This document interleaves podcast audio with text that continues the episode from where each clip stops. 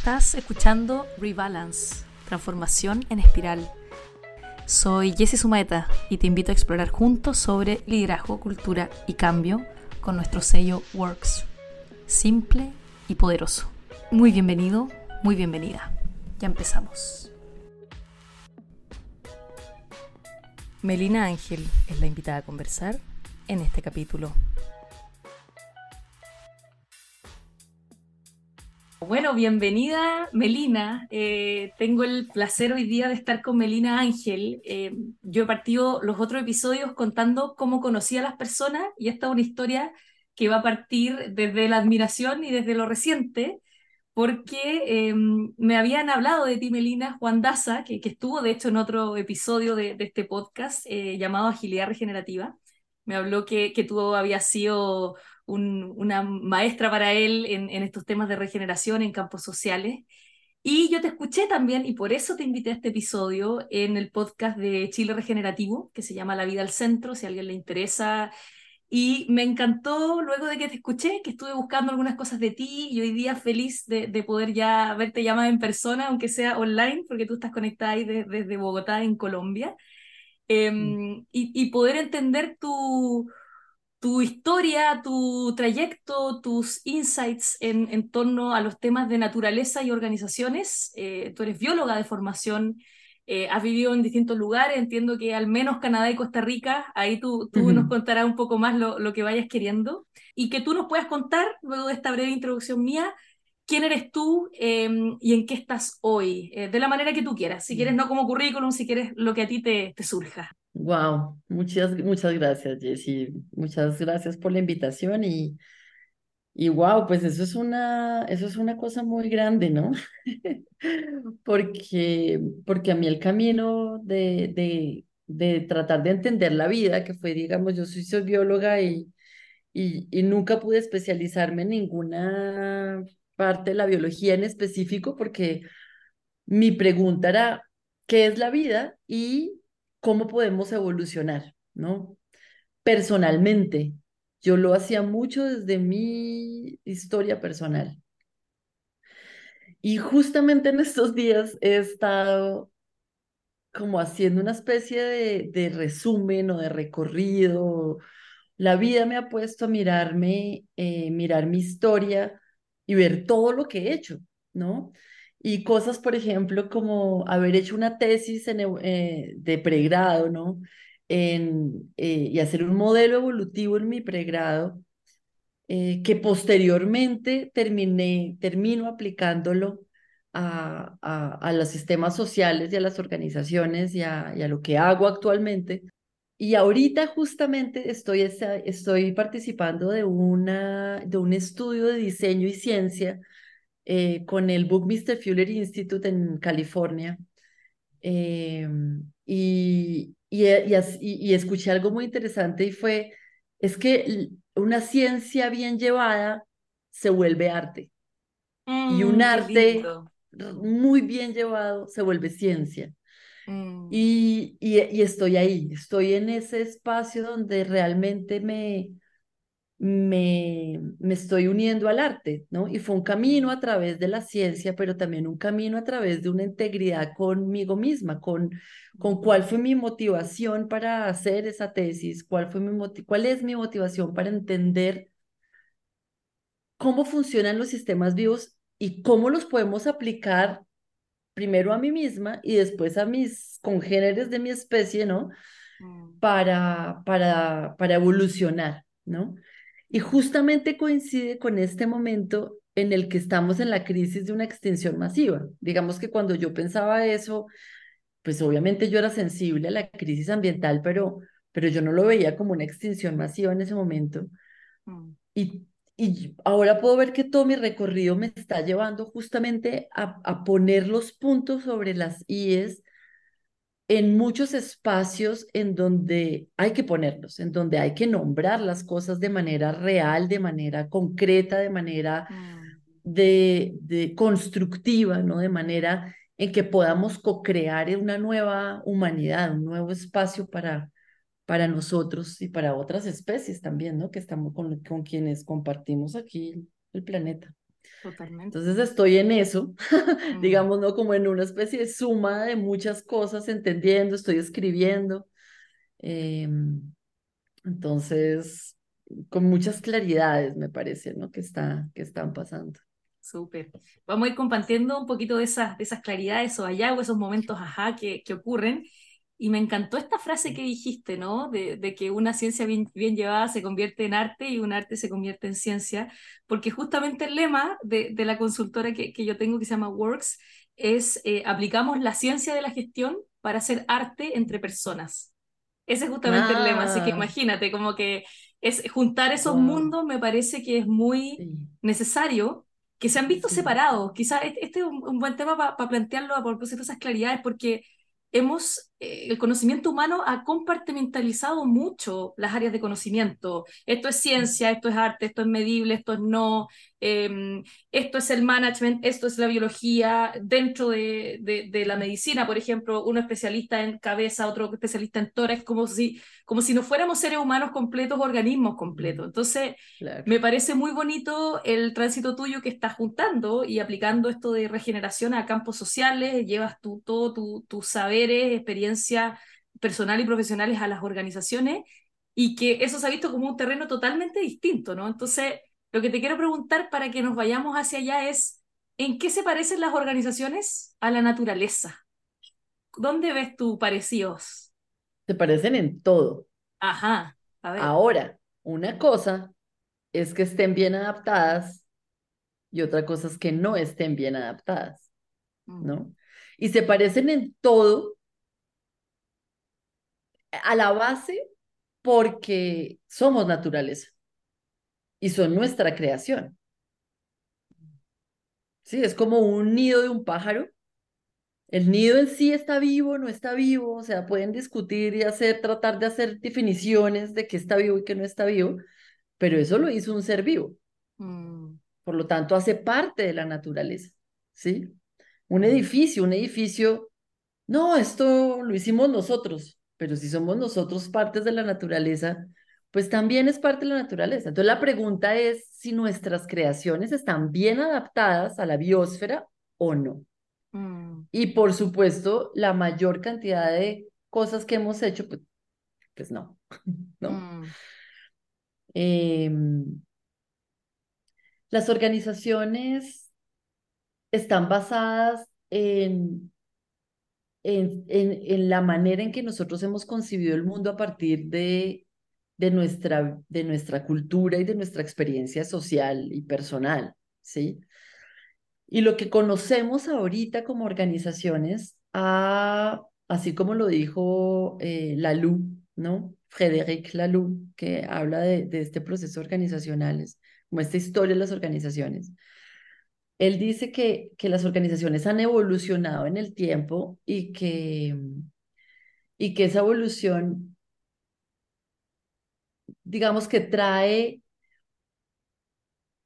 una, una evolución de justamente esas creencias y esos paradigmas, ¿cierto? mm, Em, él hace una clasificación, digamos que yo no estoy muy de acuerdo con las primeras cosas que hace, o la, la descripción sí, pero no, no, no la imagen de la naturaleza que él pone ahí. Pero él hace una, una, una, una descripción como desde la jerarquía absoluta, ¿no? Una mafia donde si tú dejas caer el, el poder, pues te matan a ti y alguien coge el poder, ¿no? Como el, em, la verticalidad absoluta que empieza a evolucionar a una verticalidad, digamos, más eh, organizada, pero también súper jerárquica, tipo organización militar, organización religiosa, ¿no? Como que el que manda, manda y usted obedece punto mm, y después pasa a una organización un poco más, eh, digamos, mecánica, donde se concibe que cada punto del sistema entonces es un engranaje y que si todo está bien aceitadito, eso tiene que funcionar perfecto, ¿cierto? Y que después pasa a una organización donde la, mm, la eh, digamos, donde, donde lo que se trata es hacer cultura, ¿no? La cultura eh, Walmart o la cultura, na, na, na, ¿no? Eh, que todos somos familia, que mm, to- todos tenemos que pensar positivo, eh, que todos tenemos que, ¿no? Y él dice, en realidad, el siguiente paso, digamos, dentro de esa evolución de las organizaciones es parecernos a un ser vivo, ¿sí? Eh, y yo digo, claro, a un ser vivo sano. Porque cuando nos parecemos a los seres vivos que ya somos y que las organizaciones ya este, son, eh, eh, pues son, son sistemas vivos malfuncionales, ¿no? Mm. Sistemas vivos donde, por ejemplo, lo único que se quiere es generar una acumulación o un crecimiento desmedido, ¿sí? Mm. El, y cuando algo en, en un sistema vivo crece desmedidamente es un tumor, es un cáncer, es una enfermedad cuando hay una acumulación total y absoluta y todo está hecho para que sea una acumulación que crezca, que crezca, que crezca, es una diabetes, es una enfermedad, ¿cierto?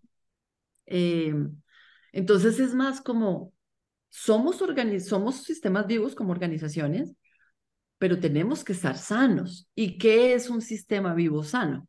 Ahí es la pregunta, ¿no? Entonces, eh, hay muchos mitos acerca de, de que, digamos, de que las organizaciones sí son sistemas vivos y que la jerarquía está en la naturaleza, pero esas son visiones muy, muy, como interpretaciones basadas en una visión social, ¿no? Entonces, ahí hay una, un tema muy interesante y es como, como también la, digamos, la ciencia es una interpretación de la naturaleza y puede estar mal interpretada también, ¿no?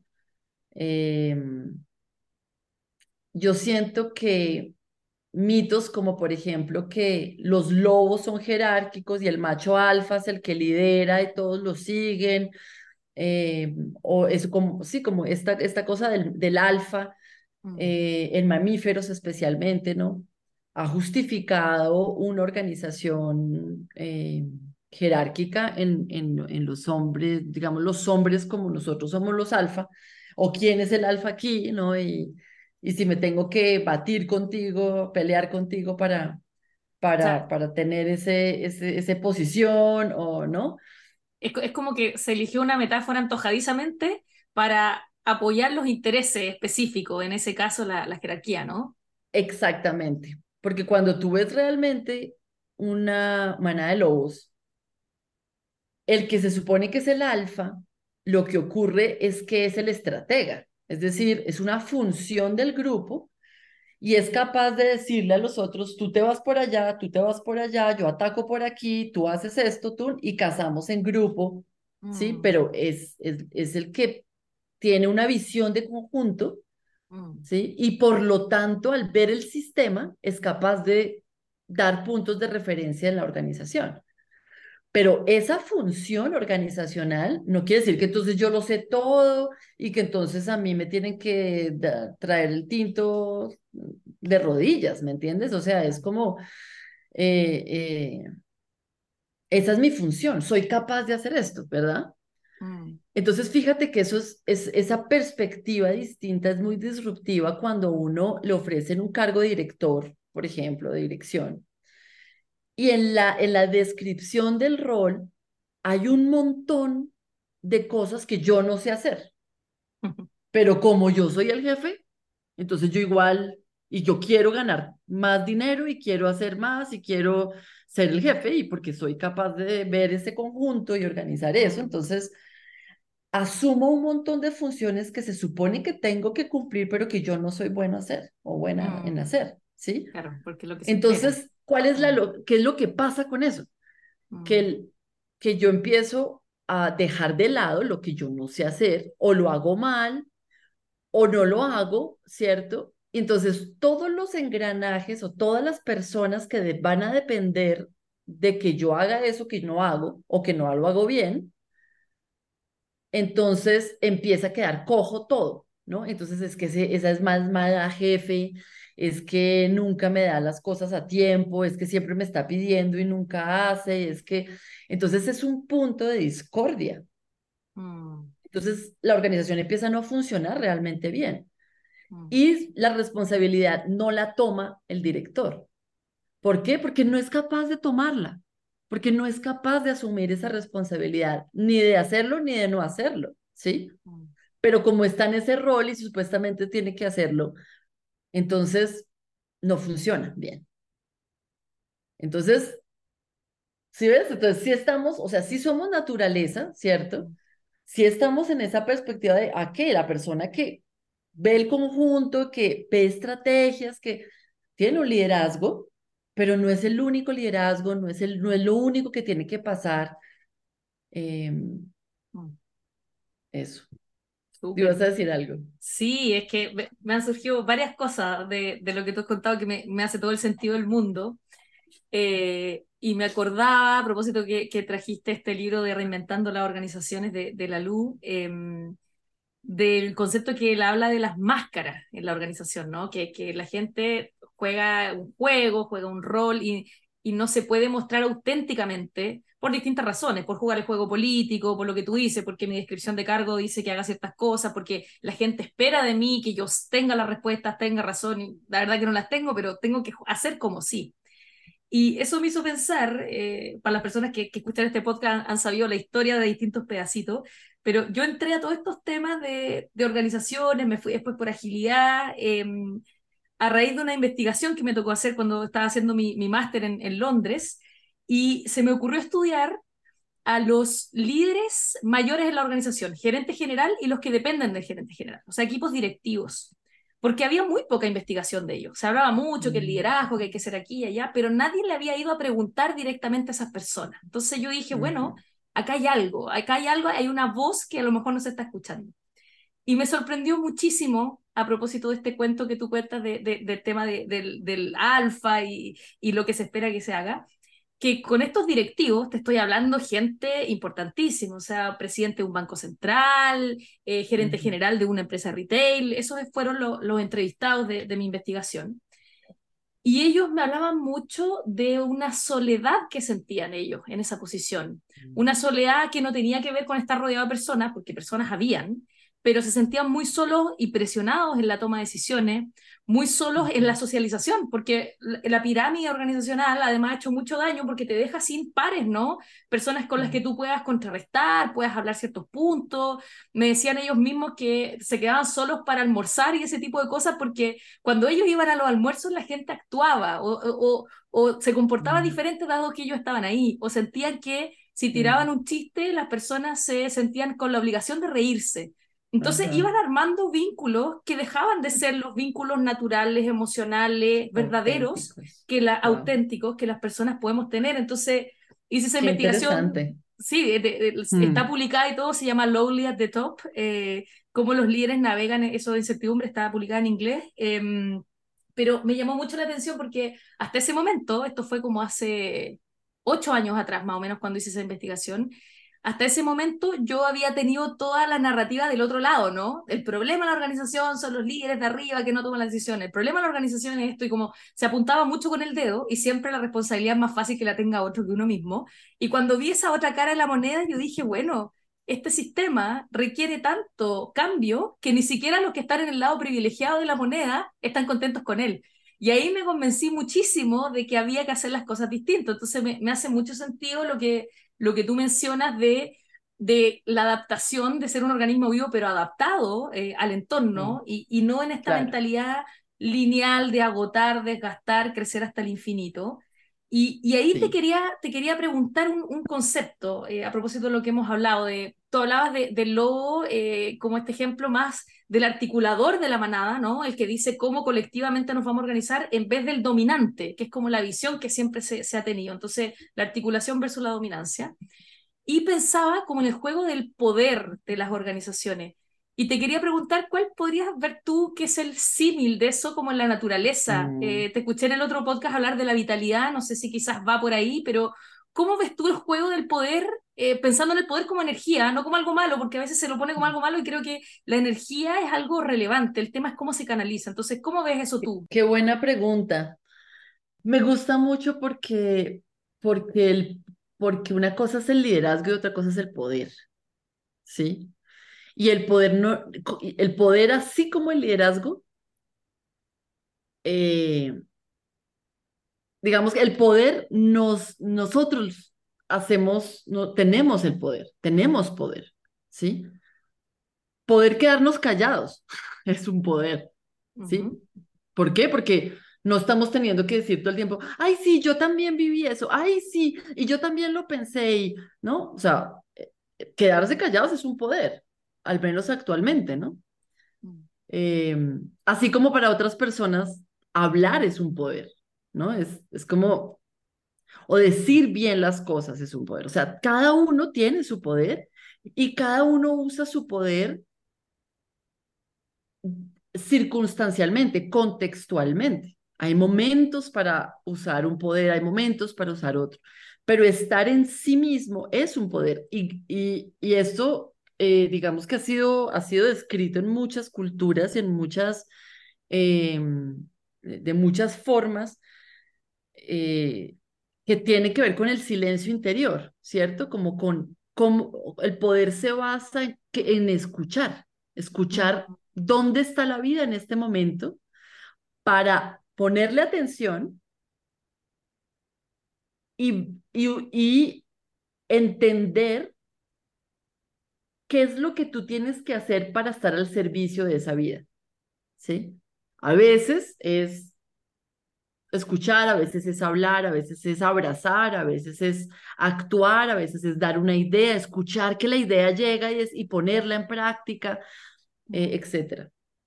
Eso es el poder, ¿sí? Y el poder em, uno lo tiene.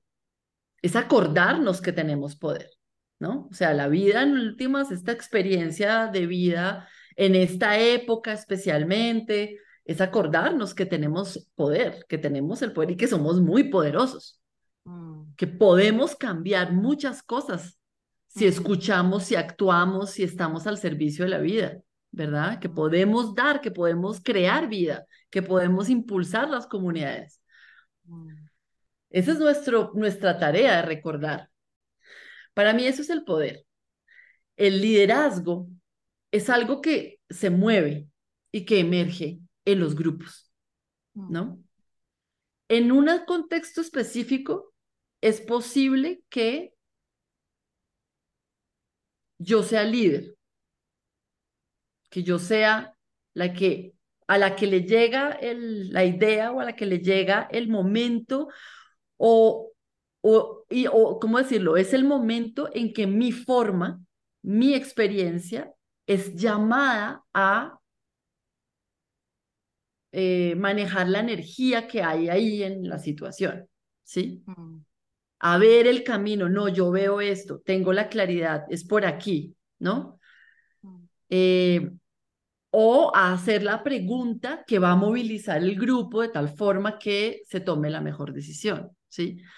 Eso es tomar el liderazgo, mm. que se va moviendo y que de pronto digamos que como que colapsa en una forma específica y que es una persona en un momento dado. ¿Sí? Mm. Pero así como estábamos hablando el estratega ahora, puede que en ese momento no sea para hacer una estrategia, ¿sí?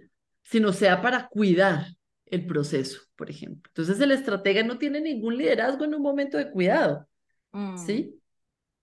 Entonces va a ser otra persona cuya forma y cuya cuya esencia, cuya autenticidad es el cuidado, que va a tomar el liderazgo en esa situación determinada. E, eso yo creo que es muy relevante porque uno de los problemas de cómo las organizaciones están diseñadas hoy día es que los roles son fijos, ¿no? Una persona es el gerente de administración y finanzas, el gerente de marketing, y esa persona se espera que haga todo. Eh, esas descripciones de cargo que quizás en algún momento eran posibles, pero hoy día, cuando otro tipo de habilidades, entre ellas el cuidado, que, que tú traes de manera muy, muy potente, son relevantes, es muy difícil que una misma persona cumpla todas esas grandes expectativas que son tan variadas. Entonces, ahí hace mucho sentido otro tipo de marcos de trabajo, la sociocracia, por ejemplo, y, y otro tipo de marcos que nos hablan, por un lado, de roles temporales y electos, no son a dedo, no son elegidos desde arriba, sino desde abajo, lo que le hace sentido a los pares y para representarlo, o sea, un rol de liderazgo que representa, no que dirige desde arriba y desde lejos. quizás más parecido a la metáfora real que tú, que tú das del lobo, ¿no? Que, que tiene una visión general y que va articulando eh, cómo, cómo nos movemos como manada. Eh, pero es súper eh, increíble pensar que todavía nos quedemos con ese tipo de modelos, modelos burocráticos y jerárquicos, que no están al servicio no solo de la vida, que, que, coincido contigo que es algo muy relevante, sino de los fines de la organización. A la organización no le hace bien no tener posibilidad de tomar las distintas capacidades de distintas personas y quedarse siempre con esa persona que ocupa ese cargo. Entonces, hay algo que pensar ahí de, cómo nos estamos organizando y hay algo que pensar del poder que no está ni en el cargo, que a veces es como el mejor estacionamiento, el mejor auto, el mejor sueldo y puras cosas, eh, símbolos eh, por encima, digamos, símbolos como superficiales, en vez de pensar cómo las capacidades están al servicio del grupo. Entonces, creo que algo que tú traes de manera muy potente es ponernos al servicio del colectivo y que la persona que quizás toma ese poder en ese momento lo pone al servicio de todo el grupo, no pensando individualmente. Y eso es algo que las personas tenemos que aprender muchísimo de la naturaleza. Yo, yo me he fascinado mucho ahora estudiando los bosques y todo, y cómo, cómo comparte la luz solar en la medida justa, cómo todo va volviendo a la tierra, o sea, hay un montón de cosas, bueno, para qué decir los hongos, cómo, cómo ayudan también a ese ecosistema. Entonces, eso allá, allá iba justamente, ¿no? Porque, porque cuando tú ves un bosque, bueno, ¿y aquí quién es el jefe? A ver, ¿con quién mm. hablo? ¿No? Mm. Pues, pues, o sea, ¿quién es el jefe en el bosque? ¿No? Y fíjate que eso se lo inventaron, se lo, se lo inventan las, las sociedades europeas eh, que están justificando un modelo económico eh, eh, determinado, en, una, en un momento determinado, o sea, el rey león, ¿no? Como que, mm. ¿quién, quién, quién, quién manda en un bosque? Y cuando tú haces esa pregunta, pues todo se cae y, lo que dice es como el más grande es el que más servicios presta, ¿cierto? Y el más grande no necesariamente es el que uno ve el árbol gigante del árbol de roble gigante, ¿no? sino el más grande puede ser el micelio debajo de la tierra que está conectando a todos los seres, ¿cierto? Que puede ser más grande que el árbol más grande. Mm. Claro, pero em, invisible, como no se ve tanto. Pero invisible. Sí, exacto. Yo creo que nos quedamos mucho en lo, en lo, concreto. Mm. Y hay dos cosas importantes. Una es que cada ser del bosque tiene su función. Mm. Es lo que es. Actúa desde su esencia. Eh, el cóndor es el cóndor y el todo, ¿no? Como cada uno es lo que es.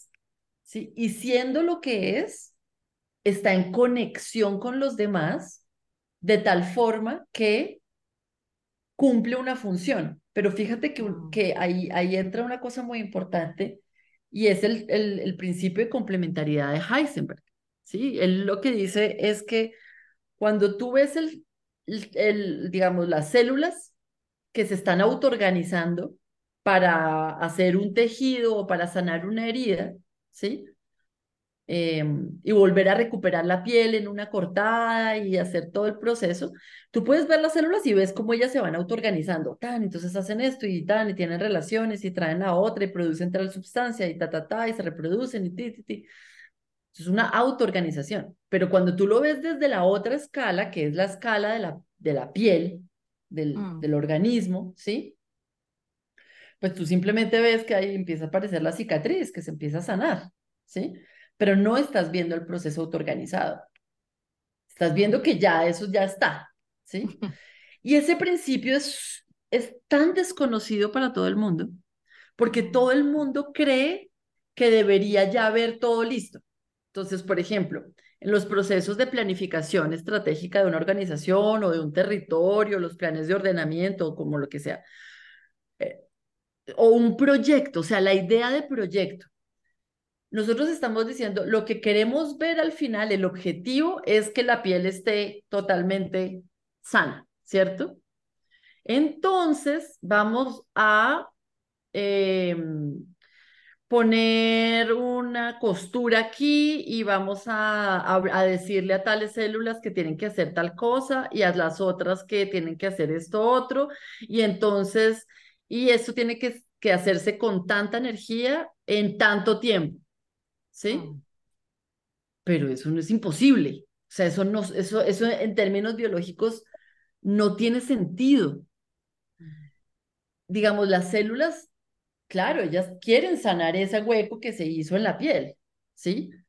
Pero el que me digan a con quién tengo que hablar, a qué horas, cuánta energía tengo que gastar, si, si, si voy, si, si, si no voy. Claro, además es dinámico. Es un proceso natural, claro. y depende de lo que vaya pasando. Entonces, sí, si de pronto entonces ahí sube la presión sanguínea y entonces eh, necesito sacar eh, tales y tales nutrientes o estoy haciendo esto otro o hay otro problema, entonces eh, hay que resolver esto mientras tanto, antes de esto o no, como que sistémicamente es muy difícil anticipar todo lo que va a pasar en un sistema vivo, ¿sí?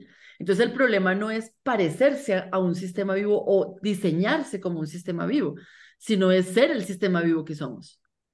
¿sí? Mm. Entonces, ahí, y ahí en biomímesis, ahí digamos como una, como una dicotomía, digamos, o como una, eh, digamos, nos enfrenta a esa necesidad de tener que anticiparlo todo y controlarlo todo, ¿sí? Porque no podemos diseñarlo todo. Lo que podemos hacer es sostener los procesos desde la vida. Entonces, un buen líder que sostiene un proceso de una organización viva está escuchando el sistema, tiene sensores, tiene bucles de retroalimentación cortos que le permiten saber por dónde se está moviendo la energía, qué es lo que está pasando, a dónde tenemos que mandar un flujo de, recursos para sostener ese proceso, porque sí es importante para esto otro que tenemos que hacer acá, que antes no, no, no lo hubiéramos podido planificar, ¿cierto? ¿Dónde está la vida diciendo, hey, aquí, sánenme, ¿no? Que es lo que llamamos el dolor, los dolores, las, las dificultades, los conflictos, las crisis, ¿cierto? Mm. Normalmente, entonces todo el mundo dice, no, vamos a crear cultura organizacional, hagamos un curso de manejo de conflictos, todo el mundo tiene que ir, van el 60% de los que tendrían que ir. Em, porque la realidad es esa, la realidad es que es que no todo el mundo está listo, es que es que a la gente es que es que es difícil estar juntos, es difícil crear condiciones eh, digamos para la vida porque personalmente tenemos dificultades, o sea, no no podemos mm. pretender generar la vida afuera y regenerar el planeta y hacer todo cuando nuestra vida está hecha nada. Mm. Totalmente. ¿Sí? Va, va de la mano. Hay un proceso de la conciencia personal, ¿sí? Que genera cambios afuera. Y cuando yo veo eso adentro mío, inmediatamente lo puedo ver afuera. Es, ni, ni siquiera es lineal, ni siquiera es como cuando yo cambie y todos cambiemos, entonces, entonces después vamos a hacer el proyecto para cambiar el mundo. No, eso es no lineal, se va dando. Claro, es espontáneo. sí, sí. Claro, entonces cada uno asume la responsabilidad de su vidita, digámoslo así, ¿no? De su vida. Y haciendo, asumiendo esa responsabilidad, entonces, que además quiero hacer un paréntesis, la responsabilidad es la habilidad de responder ante la vida. La mm. habilidad de responder a lo que la vida nos pone. ¿No? Mm. Es que yo soy gerente y me, la vida me está poniendo frente a que tengo que hacer estos cambios. Bueno, desarrolla la habilidad de responder ante eso, pide ayuda. ¿Estás solo? Pide ayuda. Mm. ¿Sí? Ábrete, abre tu vulnerabilidad. ¿Sí? Claro. Y, eso, Personal. Mm, y eso es bien potente porque no es que responder ante la vida es arreglármela solo, sino que tener tanta conciencia de que estoy al servicio de algo mayor que lo que yo quiera que necesite. Para poder llegar a eso tengo que tengo que tratar de buscarlo. Entonces es muy personalista el ejercicio del liderazgo y debido a eso creo que se ha hecho solitario. Pero cuando uno lo ve así el responder ante la vida y todo lo que se requiere para eso a veces es decir no sé decir no sé no, no lo tengo claro. ¿Quién me puede ayudar a tener claro cuáles son las preguntas fundamentales? Estas son las mías, ¿ustedes cómo lo ven? Mm. ¿sí? Em, y, y eso, eso requiere valentía. Totalmente. ¿no? Y ahí es donde yo le pregunto a los líderes eh, machos alfa, ¿no? que, ¿dónde está tu valentía? ¿Tienes la valentía de abrir tu vulnerabilidad en frente de otras personas a las cuales, con las cuales has ejercido, ejercido dominación? ¿Eres capaz de abrir tu vulnerabilidad ante, para, para desbaratar ese proceso de dominación y realmente llegar a tu verdadero poder? ¿Eres capaz de hacer eso? ¿O vas a seguir montado o vas a seguir montado en la historia, en esta historia y que en realidad no estás haciendo un bien, estás haciendo un mal? ¿Cierto? ¿Y qué te dicen ante esa pregunta o ese desafío? Hay mucha resistencia, pero la gente escucha mucho. Digamos que la, en este momento lo que yo he escuchado de mis conversaciones es que esa soledad crea un, spa, un como una especie de cápsula, ¿sí? Mm, en la que ellos están escuchando, mm. pero como nadie ha cambiado, no pueden encontrar el suelo para decir, bueno, yo sí, ¿sí? Yo sí soy el valiente que va a hacer este cambio. Lo que más me he encontrado es gente que termina dejando organizaciones y haciendo transformaciones, eh, digamos, como tratando de cambiar sus vidas con otras actividades. Ese tipo de cosas sí me las he encontrado más, ¿sí? Mm. Pero la valentía y la fuerza y el verdadero poder de pararse y decir, no, vamos a cambiar esto. Mm. Vamos a cambiarlo de verdad. ¿Qué se necesita para cambiar esto de verdad? Mm. Eso solamente lo he visto en las empresas B, en, mm. este, en, todo el sistema B y en el, esas empresas que, que, que, que, que se han comprometido con hacer un cambio profundo, ¿no? No, no, es, no, es, no es muy difícil saber que, que, que, mantener la economía o esos valores de, de del rendimiento por encima de todo y de... Eh, eh, eh, es lo que nos está manteniendo enfermos, ¿sí? O sea, no podemos pretender seguir manteniendo eso. Lo que pasa es que todo el mundo dice, pero entonces, ¿qué hacemos? Entonces la pregunta es como, entonces, ¿qué hacemos? Bueno, pues hablémonos entre nosotros primero ¿sí? Desde ese lugar para ver qué vamos a hacer, porque tampoco están todas las respuestas. Uno se puede inspirar de la naturaleza para la economía, para las organizaciones, o sea, hay mucha información, ¿sí? Mm. Lo podemos hacer, pero materialízalo, hagámoslo. ¿Cómo lo vamos a hacer en, en términos humanos? Son las conversaciones que de verdad tenemos que, que tener.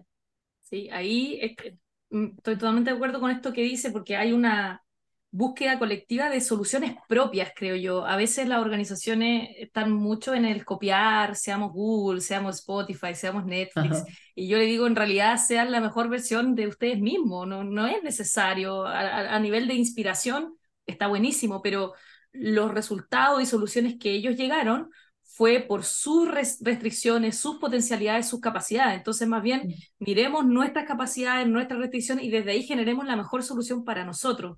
Y a propósito de, ese ejemplo que tú decías de, de cómo em, tener la valentía en los líderes y cómo ayudarlos a, efectivamente abrir espacios de vulnerabilidad propia y para otros, em, a mí me ha tocado acompañar bastante equipo ejecutivo. Yo trabajo generalmente con, con empresas privadas grandes em, de miles de, empleados. y hay dos cosas bien puntuales que me han servido mucho eh, para ese tipo de ejercicio. Uno es focalizarnos en el colectivo, porque yo creo que cuando uno sobrepersonaliza las cosas, eh, las personas más se encierran, más que llegan a soluciones. Y el pensar en el colectivo tiene que ver con tener la capacidad de mirarnos a nosotros mismos. Y ahí, por ejemplo, hay actividades, hay, hay, distintas, pero una que me ha funcionado muy bien es como, por ejemplo, generar una línea de tiempo del equipo, hacer una historia, un recorrido de qué es lo que hemos hecho juntos. Y ahí se ha producido algo bien bonito porque las personas es como lo que pasa cuando se junta una familia para un cumpleaños y se cuentan historias, pasa como ese fenómeno que empieza a emerger un algo que no son ellos, no son esas personas con nombre y apellido, sino que es la organización, es esa vida que nos recorre juntos y se empiezan a contar la historia igual que en una familia, con, con los momentos de risa, las anécdotas, con los momentos difíciles. Entonces, al visualizar una línea de tiempo de nuestros hitos, de nuestra historia, nuestro recorrido, es como que nos damos cuenta que somos más grandes que los que estamos ahí, que ya hemos pasado muchas cosas y hemos tenido la fuerza y la valentía para enfrentarlo antes, entonces, ¿por qué no ahora? Y se arma un, un entramado muy bonito de capacidad. Entonces, creo que cuando se ha mirado desde esa naturalidad y desde esa historia, honrando esa historia juntos, es donde nos conectamos con la vida y con la capacidad. Eso, eso me ha funcionado muy bien en, en equipo ejecutivo y, y, un ejercicio muy bonito que uno reconoce la parte linda y la parte desafiante, porque hay que darle espacio a las dos, digamos. Y lo otro que me ha funcionado muy bien es una estructura liberadora. No, no sé si tú conoces el marco de, de, estructura liberadora o lo has escuchado, pero son una serie de actividades. Aprovecho de contarlo para los que no escuchan porque no es tan conocido, pero es súper maravilloso. liberatingstructures.com o estructurasliberadoras.com, lo pueden buscar. Y son actividades para facilitadores. Y están descritas paso a paso, qué es lo que uno tiene que hacer, eh, cómo, cómo armar las preguntas. Y la gracia de las actividades es que no tienen contenido, porque el contenido naturalmente lo pone el grupo. Y hay una muy bonita que se llama TRIS, donde tú das vuelta a la pregunta y tú le dices, por ejemplo, si, si es una organización eh, que, que, está muy preocupada por los resultados, está muy enfocada en las metas a propósito de este crecimiento desmedido, eh, uno les puede preguntar, ¿cómo podríamos ser la peor organización del mundo en conseguir resultados? O sea, le pones como el escenario contrario al que quieren conseguir. La peor organización del mundo en lo que sea, en este caso, conseguir resultados. Y empiezan a enumerar cosas. Entonces dicen, por ejemplo, no, no escuchándonos entre nosotros, eh, poniendo demasiada presión sobre las personas, no entendiendo los objetivos relevantes, armando todo entre cuatro paredes, ese tipo de, de respuestas de la gente. Sí. Y después viene la pregunta linda que abre perspectiva, que dice, bueno, hay algo de lo que hayamos dicho, de todas estas cosas de estar entre cuatro paredes, presionar mucho, etcétera, que estemos que haciendo estamos hoy día, haciendo. a lo mejor no a ese nivel, pero algo que se parezca, que tenga quizás un, una pequeña similitud. Y cuando tú bajas la defensa en eso, la gente queda como, oye, en realidad, en realidad estamos queriendo conseguir ciertas cosas, pero en este proceso, a propósito de sostener los procesos, no lo estamos cuidando como quisiéramos, entonces estamos haciendo cosas a lo mejor sin conciencia o sin querer, o, o, o, y ahora lo vemos. Entonces, cuando uno arma eso y les permite verse a sí mismo sin presión, desde, desde un lado amable, desde una vulnerabilidad cuidada, mi experiencia es que el potencial de cambio se enciende, como que uno Total. ve esa llamita que está como, que siempre está, pero que a veces está más apagada y de repente un gran fuego que nos permite hacer cosas diferentes. Sí, totalmente. Y fíjate que eso que, que acabas de decir es, es justamente una, la una aproximación sistémica. Y nosotros en, eh, en la organización Meraki, que tenemos una, una corporación justamente tratando de hacer procesos organizativos diferentes y es, digamos, la consultora con la que yo trabajo, trabajamos biosistémica, ¿no? Biomímesis con pensamiento sistémico, justamente trayendo como, como la lectura, primero tomando el pulso, el pulso vital a una organización, ¿no? De, de, de dónde estamos y cuál es el potencial de regeneración, ¿sí? ¿Dónde está la vida? ¿Qué es lo que tenemos que escuchar? Y, y digamos que lo que hemos encontrado es que las organizaciones están listas todas están listas para hacer los cambios. El punto es qué es lo que estamos observando de ellas, ¿no?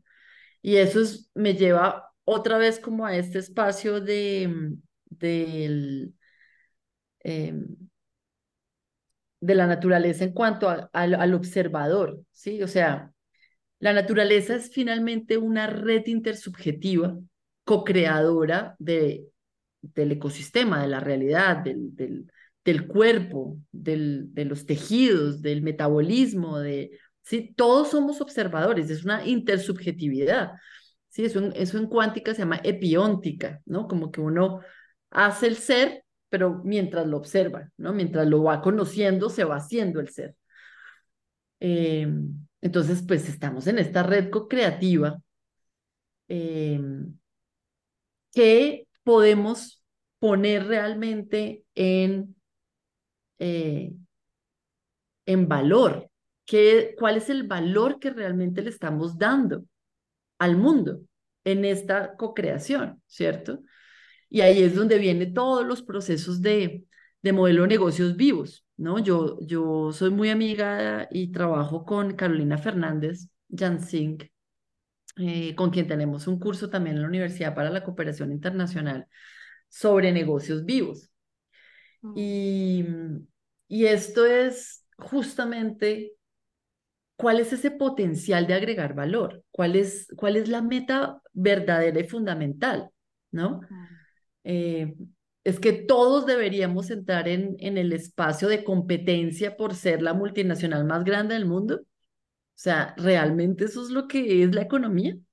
¿Realmente es eso lo que queremos como personas, como el estilo de vida, como, exacto, mm. como, como cuál es el propósito, ¿sí? Mm. Entonces es como si el ecosistema estuviera preguntándose, no, yo quiero ser, yo quiero ser el, el océano, digámoslo así, ¿sí? Pero el océano, cuando tú lo ves, tiene muchos ecosistemas adentro. ¿Sí? Un arrecife de coral, una pradera de talasia, un, un, un, un sistema véntico, una surgencia, eh, o sea, la, la multiplicidad de posibilidades que se expanden, ¿sí? Y, y, tú lo único que estás observando es agua por kilómetro, o sea, la homogeneidad, pero no eres capaz de observar la vida que hay allí, ¿sí? Mm. Entonces, ¿es un problema del océano o es un problema de tu mirada? ¿No? O sea, te has estado convenciendo de que todo tiene que ser homogéneo, todo tiene que ser grande, todo tiene que ser no sé cómo, y no estás viendo lo que es, cuál es la realidad. Entonces hay un llamado, o sea, muy profundo a ver la realidad. ¿Cuál es la diversidad de lo que somos como organización? ¿A dónde queremos ir realmente como organización? ¿Cuál es nuestro valor en términos de cuál es, cómo, es, cómo estamos añadiendo valor al mundo? Mm. ¿Sí? Sí. que es lo que em, estamos sosteniendo a propósito de lo que tú decías. Y me acordaba con lo, con lo que decía antes también, a propósito todo el potencial, que yo creo que siempre el potencial está dentro de la misma organización. Eh, y que más que agregar cosas hay que remover obstáculos, que, que, que tú lo, lo, decías muy bien también hace un rato. Y me gusta mucho un paradigma que dice, los problemas no hay que resolverlos, hay que disolverlos.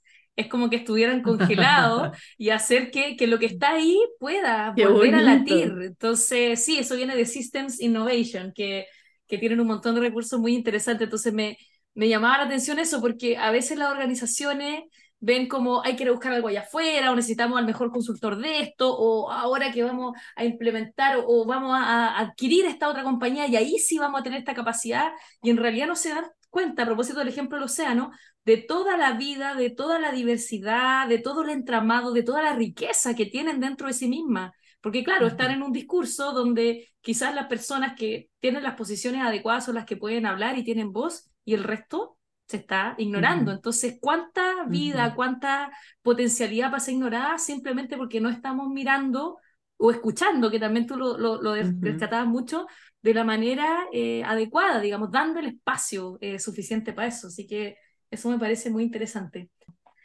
Oye, voy a volver a algo que mencionaste antes a propósito de que, de que el cambio emerge desde uno mismo, ¿no? Que uno es, parte del mismo sistema y, me encantó el ejemplo que diste de de que los pajaritos son los que arman sus nidos, por lo tanto la organización es algo que creamos nosotros y algo que nosotros mismos entonces podemos cambiar. Eh, y te quería preguntar por esto que mencionaste de, de la danza de la tierra. Em, ¿De qué se trata eso? A propósito de, poder reconectar más con uno mismo, con su identidad, eh, si cuenta un poco más a, eh, a ver si alguien que nos escucha también se interesa. No, pues muchas gracias. Pues mira que la danza de la tierra eh, es una tradición, eso viene de una tradición de los indígenas del, del, del, oeste norteamericano, digamos, ¿no? Pero, pero es una tradición que, que, que se reparte en toda América. Mm. Em, entonces son ceremonias donde uno conscientemente em, hace actos colectivos para sintonizarse con esas, esas frecuencias pues, de, de, de, de la tierra, de, la naturaleza, mm. de... Sí, eh, y eso a mí me parece muy interesante como propuesta espiritual de conexión consigo mismo, porque no se trata de, de sentirse culpable por todo el yoga que nunca hago, ¿no? eh, o, o, de, o de estar buscando, no es que hay que vibrar en alta frecuencia, porque es que la alta frecuencia Eh, Si yo Mm. no vibro en alta frecuencia, entonces, ¿qué pasa? Entonces me tengo que sentir culpable porque es que pasó otro día que no vibré en alta frecuencia, no sé qué. Y cuando tú miras, cuando tú estudias las frecuencias y el campo electromagnético, o sea, ¿por qué una baja frecuencia es mala y una alta es buena? ¿O por qué no? Entonces te das cuenta del campo de, de, de otro campo de dominación que se está presentando en, en la nueva era, digamos, o en los espacios espirituales, que te llevan a volverte a sentir culpable, como pasó en una dominación religiosa anterior, o en otra anterior, o en otra anterior, que son todos los espacios que te hagan sentir, sentir culpa, que te hagan sentir que no vales, que te hacen sentir que, que tú tienes que hacer algo porque lo que tú eres no es, ¿cierto? Mm. No, tienes que recordar quién eres. ¿Quién eres tú? Y Mm. esta danza de la tierra es eso, es recordar quién eres. Mm. Es conectarte muy profundamente con esa, con la frecuencia de la naturaleza que eres Mm. y de la naturaleza que te rodea. Ser lo que ya Eh, somos, que me, que me encantaba como lo decía, ser lo que ya somos. No, no es que tengas que ser alguien diferente, sino que a propósito de resolver los problemas y, y- y disolverlos en vez de resolverlos, como ya está Ahora, en ti, ya está en ti. si te gusta hacer yoga, qué maravilla, qué delicia, es una técnica fantástica, ¿sí? Mm. Puede que para no todo el mundo le funcione o no todo el mundo quiera hacer yoga. Uno no tiene por qué sentirse mal de no hacer yoga, ¿sí? Mm. Yo me estiro y hago algo ahí y yo sigo mi cuerpo y esa es mi práctica, seguir mi cuerpo de estiramiento y de fuerza y me Oye, gusta pero más hacer pesas y no sé, ¿me entiendes? Como, sí, pues escuché ¿cuál a es tu alguien a- forma? hace poco que decía que era tal el nivel de desconexión con nuestras necesidades auténticas que le preguntábamos al otro, oye, ¿qué qué te funciona a ti? Como para hacer lo que al otro le funciona, porque si a ti te funciona, a lo mejor a mí también, así que imagínate.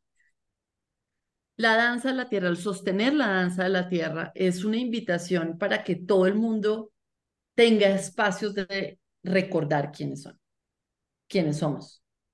Porque en esos espacios de recordar quiénes somos sin ideología, porque no es un espacio de es que los indígenas, no sé qué, el camino rojo, el no sé qué, no, es, Mm. es, es la esencia de una metodología natural de pueblos ancestrales que incluso fue perdida durante mucho tiempo, porque fíjate que todas esas cosas terminan volviéndose igualmente religiosas, igualmente sectarias, igualmente Mm. se- que separan.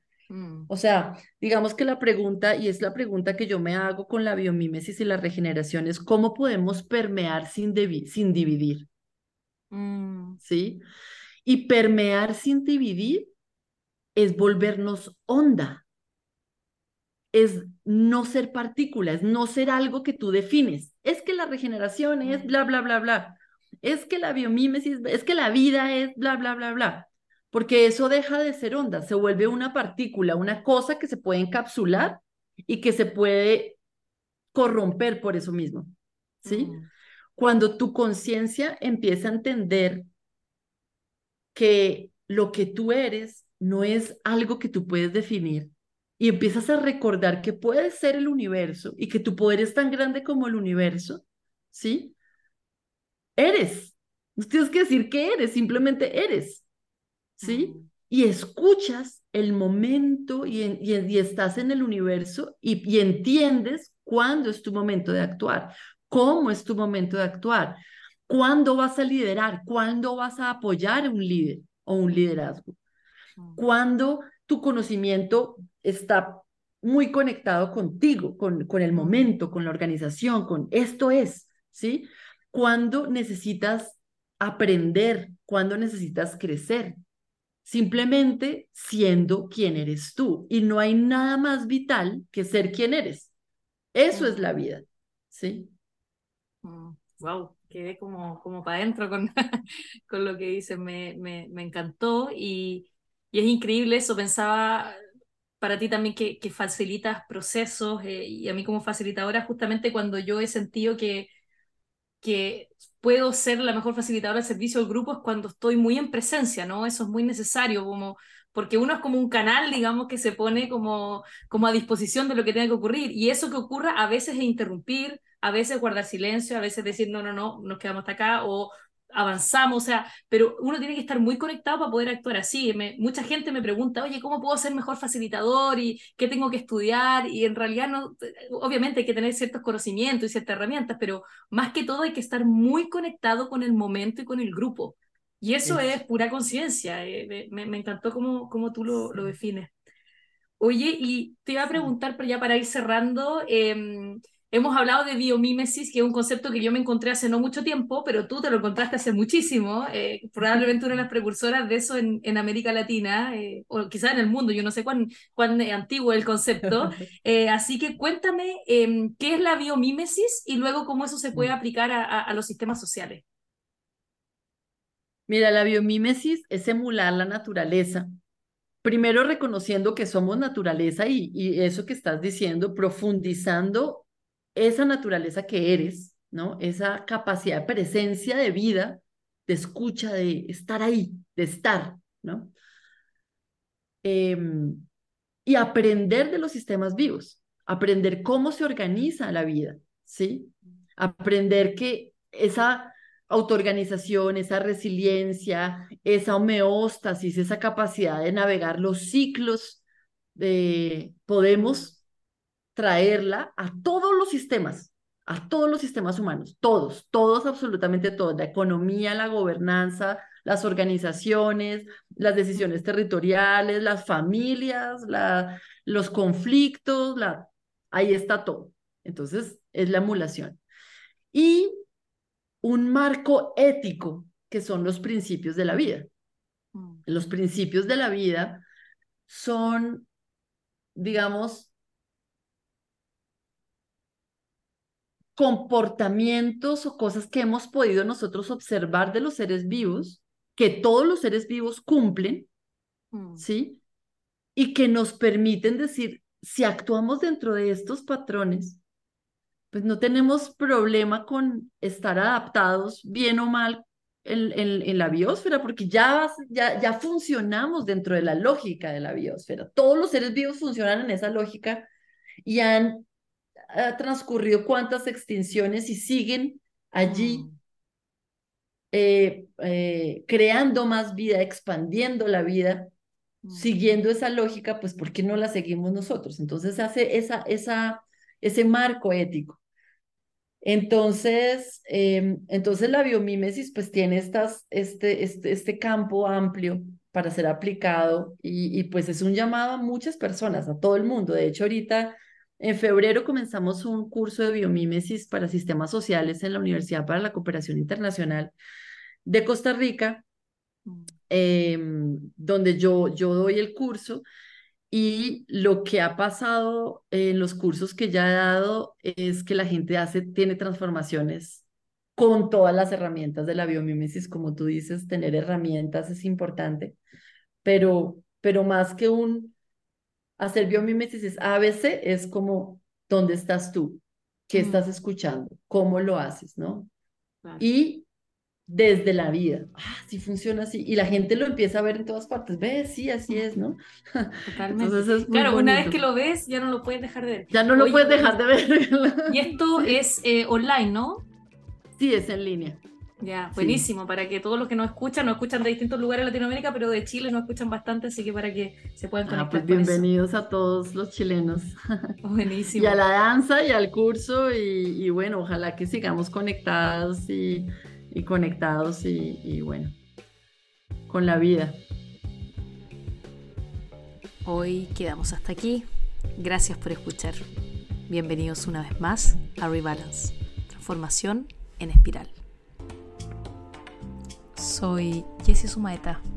Hasta la próxima.